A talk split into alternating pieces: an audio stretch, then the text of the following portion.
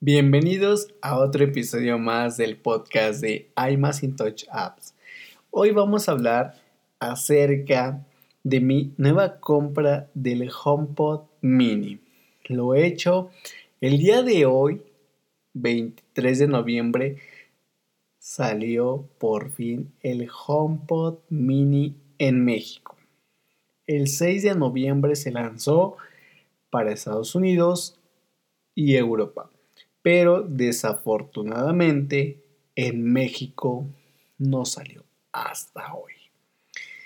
Hoy por la tarde, 12 del día, vi un tweet de Tech Santos que comentaba que el HomePod mini ya estaba disponible. Enseguida me di a la tarea de comprarlo. Lo compré justamente en un color gris espacial. Gris espacial o qué color es, vamos a ver. Gris espacial tiene un costo de 2.599 pesos, muy económico. Mm, el día 6 de noviembre que inició toda esta parte de la venta del HomePod mini, empecé a buscar videos, asimismo, posteriormente, una semana después, Marcus Browley subió un video donde lo mostraba y realmente sí, sí me gustó, me gustó, pero hubo opiniones acerca de que un HomePod mini no es lo necesario, sino que para que obtengas una mejor experiencia, tienes que comprar dos HomePod mini. Entonces, si hacemos cuentas, 2.599 más otros 2.500 son prácticamente unos 5.000. Entonces, de esos 5.000, pues mejor la completo y compramos un HomePod, el viejito, el de hace dos años. Pero aquí la pregunta que surge es si el próximo año 2021 vamos a ver una nueva generación de HomePod. Entonces ahí sí entraría mucho en debate todo este tema si conviene comprar un HomePod mini o un HomePod de hace dos años. ¿Ok? Yo lo escogí en gris espacial porque en blanco, en lo personal, se va a ensuciar demasiado y como es una telita blanca, no, o sea, no quiero que llegue mi sobrino, lo toque, o sea, mejor gris espacial y nos evitamos problemas, ¿no? Algo que sí me llama la atención es de que el sonido es envolvente, ¿no? 360 grados y lo puedes poner en diferentes lugares de la casa para disfrutar un sonido multisala.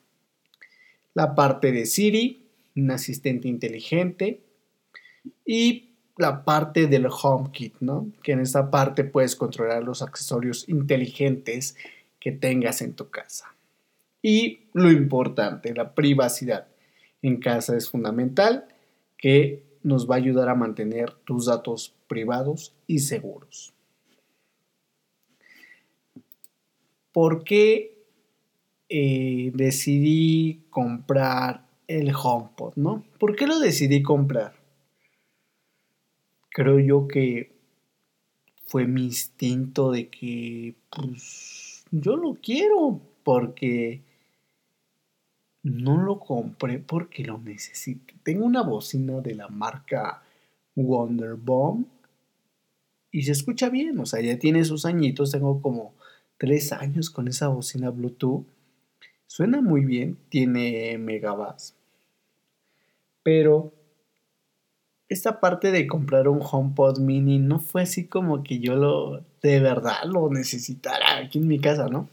Pero como que ya cuando uno es parte de Apple, muy fanboy, o sea, quieres tener todo, creo que he llegado a esa parte de, pues lo compré nomás porque sí, ¿no? Y sé que cuando llegue a casa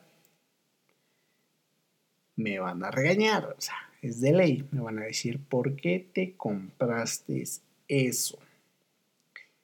Estás viendo la situación, y no entiendes.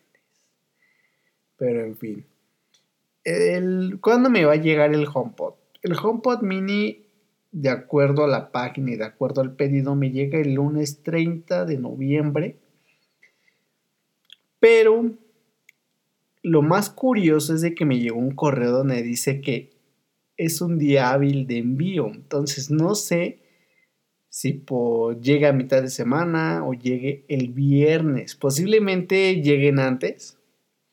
Pero, en fin, espero disfrutarlo demasiado. Voy a hacer obviamente una reseña de él. Pero primero quisiera yo este, probarlo, saber cuál es esa sensación, cómo lo siento, cómo, cómo es, porque hoy justamente en Twitter me, me preguntaban, ¿lo recomiendas? Y yo le dije al chavo, no, no te puedo recomendar algo que ni siquiera yo he probado, ni siquiera lo he escuchado. En su momento sí llegué a escuchar un HomePod, pero no se me hizo así tan llamativo, ¿no? Pero he visto varios videos donde todos dicen que es lo mejor, pero en fin, yo tengo la última opinión y esa opinión yo se las quiero compartir a todos ustedes para que también ustedes decidan si vale la pena o no vale la pena. ¿De acuerdo? Pues hasta aquí el episodio de hoy. Estoy súper emocionado porque por fin se me hizo otro dispositivo de Apple, ¿vale? Entonces nos vemos en el próximo episodio. Chao.